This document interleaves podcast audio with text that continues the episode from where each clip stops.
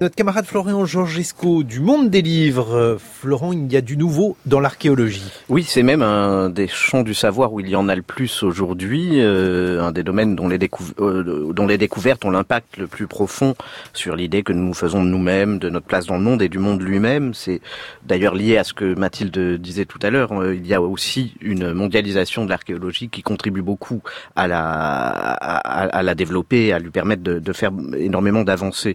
On peut penser euh, par exemple à ce crâne fossile découvert au Tchad en 2001 qui a permis de mettre au jour une espèce inconnue, intermédiaire entre le singe et le genre Homo, dont l'Homo sapiens, c'est-à-dire vous et moi, euh, est le dernier représentant, cette espèce qu'on a nommée Sahelanthropus chadensis, pardon, vivait environ 7 millions d'années avant nous. Je pourrais aussi parler, parmi des centaines de découvertes fondamentales, de cette mandibule vieille quant à elle de 2,8 millions d'années, retrouvée en 2015 en Éthiopie, qui est la première trace fossile, justement, du genre Homo soit un des derniers virages avant de déboucher 2,5 millions d'années plus tard sur euh, nous-mêmes, sur notre forme actuelle, car nous avons 300 000 ans aux dernières nouvelles. Peu à peu, l'archéologie bouche les trous de l'aventure humaine et, comme je le disais, elle le fait en ce moment depuis trois ou quatre décennies à une vitesse accélérée. C'est ce qu'un livre majeur qui regroupe ces avancées et beaucoup d'autres nous permet de mesurer. Il s'appelle euh, Une histoire des civilisations et il réunit les travaux de quelques 70 chercheurs sous la houlette de trois éminents archéologues français, Jean-Paul Demoule, Dominique Garcia et Alain Schnapp. Il est coédité par la découverte et l'INRAP, l'Institut national de recherche archéologique préventive, que dirige le même euh, Dominique Garcia. Et qui trouve-t-on? Tout. On y trouve tout, euh, toutes les formes de l'humanité, toutes les civilisations dont les traces ont perduré, de ce lent processus d'hominisation aux guerres du XXe siècle, dont les vestiges sont des objets de recherche pour l'archéologue, autant que les mandibules de nos aïeux.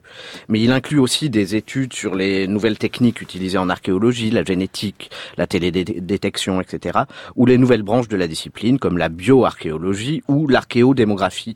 En somme, il s'agit d'une synthèse unique qui rassemble à la fois l'ensemble des connaissances archéologiques sur notre passé et l'ensemble des acquis de la discipline elle-même, euh, l'évolution de l'homme et l'évolution du savoir sur l'homme. Il fait converger les deux dimensions et nous tend un miroir moins sombre sur notre époque que ceux dans lesquels nous avons l'habitude de nous examiner.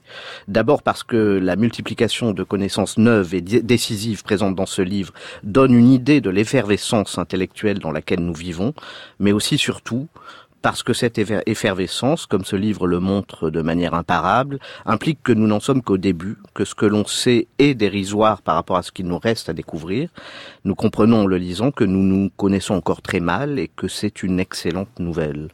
Qu'y a-t-il aujourd'hui dans le monde des livres? Un dossier autour de ce livre euh, dont notre journaliste Pierre Barthélémy a rencontré les maîtres d'œuvre et euh, vous verrez il y a quelques autres éléments et euh, aussi en une du monde des livres l'étonnant roman de la néerlandaise Connie Palmen sur les amours compliqués de Ted, Hughes et Sylvia Plath un, roman qui s'appelle Ton histoire mon histoire et notamment une rencontre avec l'historienne Annette Vievorka qui publie une nouvelle version de son livre Ils étaient juifs résistants communistes. On vous retrouve dans les colonnes du monde des livres Florent Georgesco